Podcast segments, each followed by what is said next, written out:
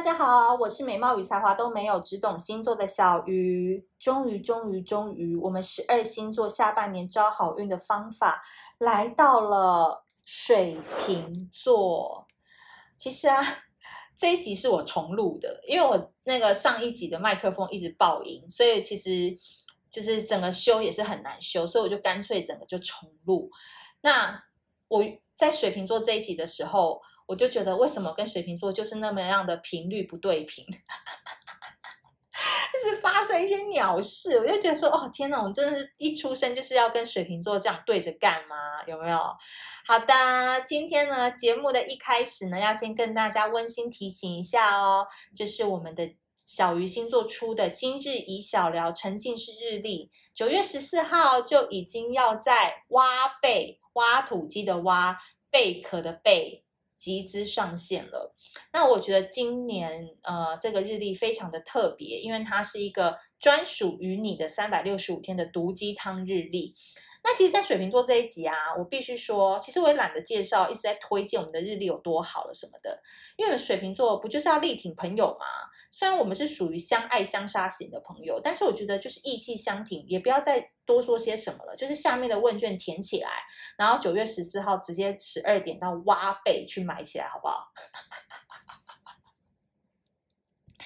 其实这一集我要跟大家分享一个故事啦，就在。那个之前录坏的那一集我也有讲过，就是因为我小时候啊，就是哎也不是小时候，就是刚当记者的时候，那时候刚出社会，就是有很想要赚钱的欲望，所以有一阵子就是我有去做直销，然后那时候的直销还不像现在就是电商的直销，就是那种很比较 easy，大家都可以上网买就 OK 了。那我们那时候做那个直销，哎，我们不是做什么安插，不是那不是什么 news news 什么的，不是那一种。那他就是，可是也是要去示范，然后示范完以后，就希望对方就是可以每一个月大概花两三千块去买那个民生用品、清洁用品啦，跟保健食品这样子。然后那时候我刚加入的时候，是因为那时候我们那个娱乐圈有很多宣传啊，艺人助理都在做，就兼着做，因为我们的时间比较弹性嘛。然后大家就想说，哎，小鱼看起来就是也是蛮会聊天、蛮会拉赛的，就是。感觉也是来做直销，然后我就加入了这样。哎，的确我也是有赚到钱，那我就觉得哎，做的蛮开心的。然后我记得那时候有一次，就是因为我那时候就是呃跟保险一样嘛，直销跟保险一样，就是都要从身边的人开始推销。然后我那时候记得刚开始做，可能我的朋友接受度也不是很高，所以都纷纷走避，就是把我视为一个很可怕的人，就好像感觉遇到我就是都要推推荐直销这样子。然后我有被我高中同学骂啊，就说什么念到正大新闻系还要做直销啊，真是什么朋友之耻等等，就是用一种网络语言一直霸凌我。然后后来我也跟他们闹翻了这样。然后我要回到水瓶座身上，后来呢，我真的觉得水瓶座为什么会让我这么的。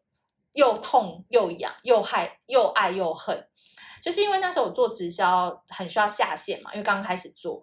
然后呢，有一天我们就去吃那个刷刷锅，然后是市民大道刷刷锅，然后台子都超级小的。然后那水瓶座就问我说：“哎，你最近在干嘛？”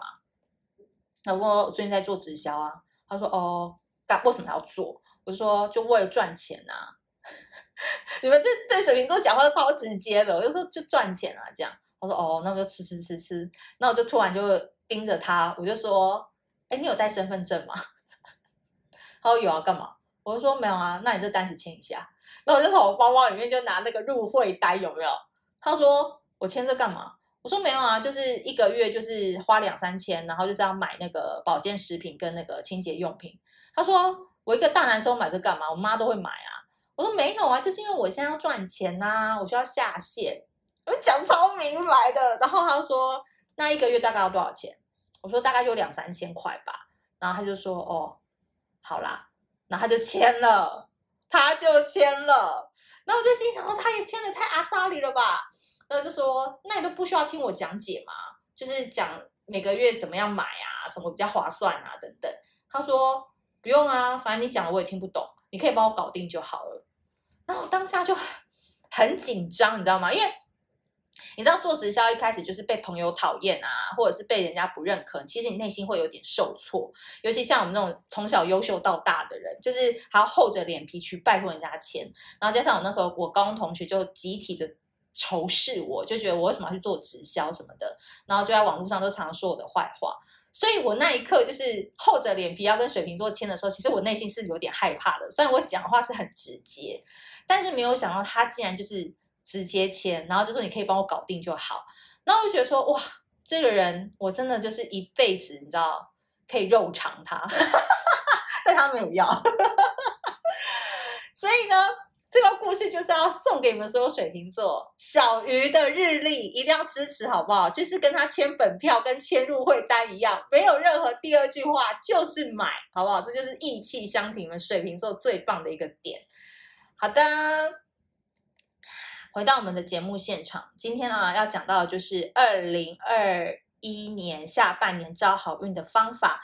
太阳水瓶，太阳上升如果落到了水瓶座，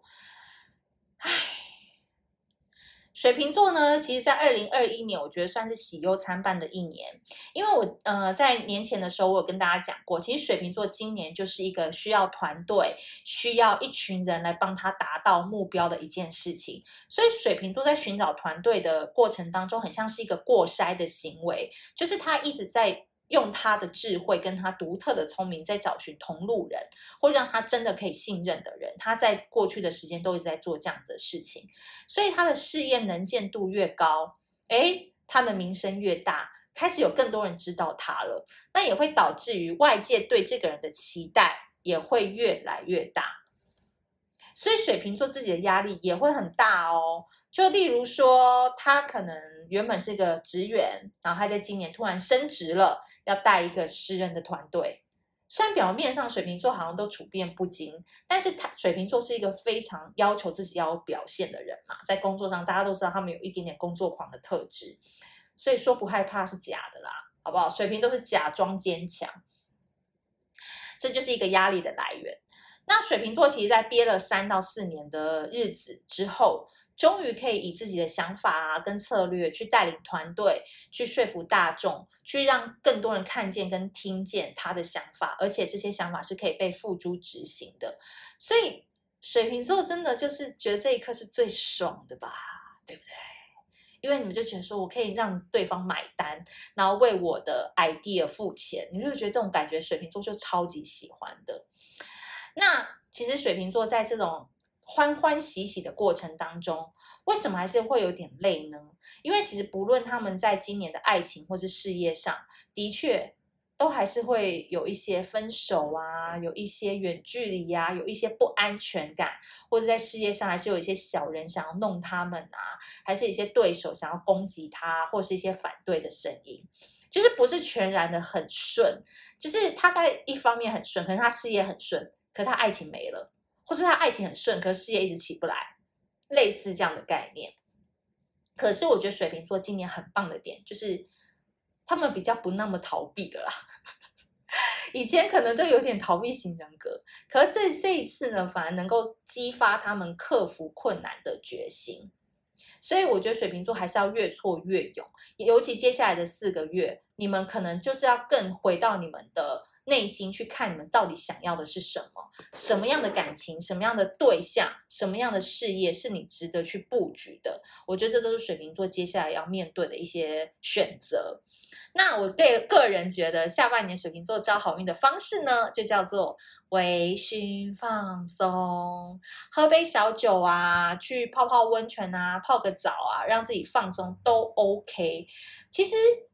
水瓶座本来就是一个很会独处的星座嘛，可是他们在独处的时候，脑筋又是停不下来的。所以我个人是觉得，你在独处的时候，最好脑子也是放空，就是你一边喝酒一边打电动也 OK，或是你一边喝酒一边听音乐也 OK。那你们需要的就是真的就是微醺，然后让自己就呈现一个稍微飘飘然的一个状态，在独自一人的放空时间，说不定就会有更多新的灵感、新的策略、新的对付人的方法。就会跑进来喽，所以今年啊，再跟大家讲一下，最后四个月招好运，可以先去买酒啦，把酒买起来，微醺放松，泡温泉、泡澡，喝杯小酒都 OK。所以呢，水瓶座是不是听完这一集应该要干嘛呢？找小鱼喝两杯。不知道现在酒吧开了没？好久没去了，都在家里喝，好不好？大家可以把酒喝一下，喝一下，该喝的时候就要喝哈。酒在，朋友就在，就是这样子的概念。好的，如果你喜欢这一节的内容的话呢，记得 Apple Podcast 要给我五星好评，还有多多评论哦。那记得所有的水瓶座宝宝们，九月十四号要干嘛？不但要祝我生日快乐，还要去挖贝上面把今日宜小聊的沉浸式日历买起来哦。那先谢谢你们，那下次见，拜拜。